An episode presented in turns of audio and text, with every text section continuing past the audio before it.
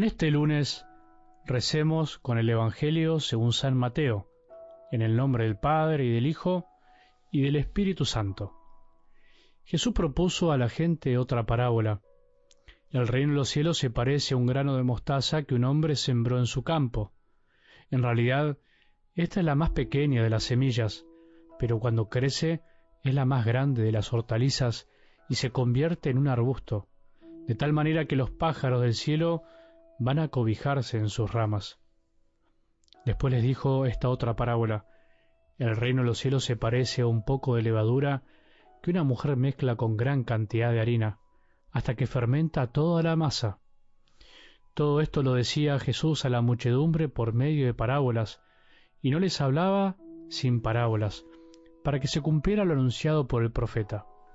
Hablaré en parábolas, anunciaré cosas que estaban ocultas desde la creación del mundo. Palabra del Señor.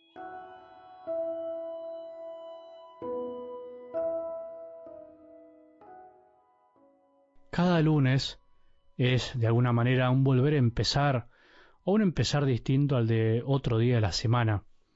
Después del domingo, después de descansar un poco, de haber disfrutado algo distinto, tenemos que volver a lo de siempre, a la rutina de cada día, pero de una forma nueva. Eso sería lo ideal. Eso es lo que necesitamos todos, renovarnos siempre. Pero ¿lo vamos a hacer sin escuchar la palabra de Dios? No, jamás. ¿Crees que se puede vivir sin la palabra de Dios? ¿Crees que puede ser lo mismo? No, es imposible, no es lo mismo. Aquel que experimentó la fuerza de la palabra en su vida puede asegurar que esto no es así. Levanta la mano si para vos es así, como te estoy diciendo que no hay vuelta atrás, que no es lo mismo escuchar a Jesús cada día que no escucharlo. Para afirmar esto, es lindo aprender algo sobre lo que la palabra de Dios dice de ella misma. ¿Qué nos dice la Sagrada Escritura sobre la palabra de Dios, sobre ella misma? Empecemos esta semana por la carta a los Hebreos que dice así, la palabra de Dios es viva y eficaz. En realidad vamos a quedarnos con la parte que dice que es viva. La palabra de Dios es viva. Quiere decir que no es letra muerta, o sea que cada vez que se la lee, si se la lee con espíritu atento, si se la guarda en el corazón mientras se la lee, para pensarla, contemplarla y meditarla, es viva. Te habla a vos y a mí en este momento concreto de nuestra vida.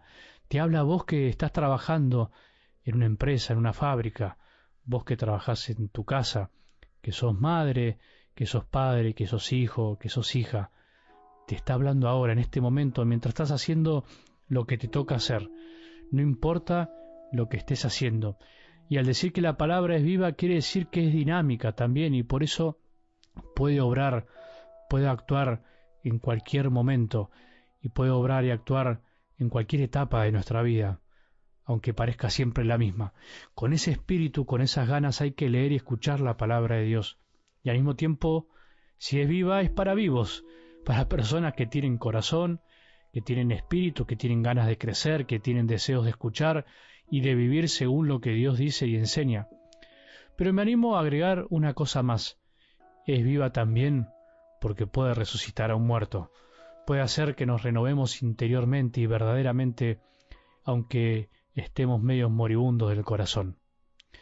En algo del Evangelio de hoy, el Señor nos sigue hablando por medio de parábolas, sigue enseñándonos a través de parábolas qué es el reino de Dios, el reino de Dios que ya está entre nosotros, porque Jesús es quien lo ha traído con su presencia, con su presencia física y hoy con su presencia mística en la iglesia, en la Eucaristía, en cada uno de nosotros que vive la fe en cada pobre que nos necesita. El reino de Dios está ahí ahora, presente en este momento. El reino de Dios no es únicamente la iglesia, cuidado, no lo identifiques únicamente con la iglesia.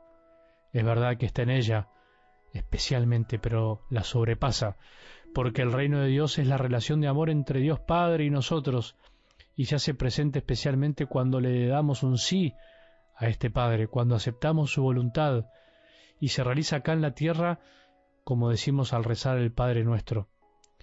Por eso el reino de Dios es más grande que la iglesia, aunque por supuesto la Iglesia en cada uno de nosotros está llamada a vivirlo de una manera plena, profunda, más radical.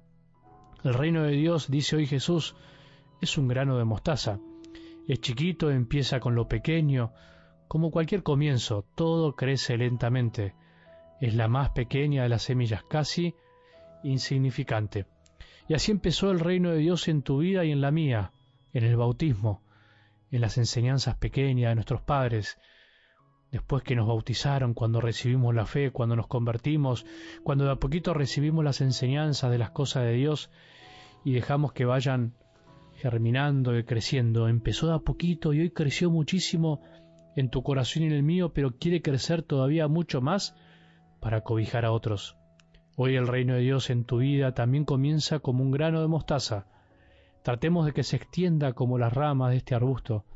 Tratemos de que hoy en nuestras vidas, en nuestro trabajo, en nuestras familias, con nuestros padres, hermanos, con los hijos, a través de sí que le demos al Padre y logrando que se haga su voluntad, se convierta en una posibilidad para otros, para que los demás se cobijen, se sientan abrazados por el amor de Dios, que tengan un lugar donde estar. El reino de Dios abre las puertas y el corazón a todos. El reino de Dios es también levadura, dice Jesús. No se ve, pero se entremezcla con la harina y logra formar una masa rica para que otros se alimenten. Le da una forma distinta, la eleva. El reino de Dios está en medio de este mundo. Vos y yo estamos en medio de este mundo.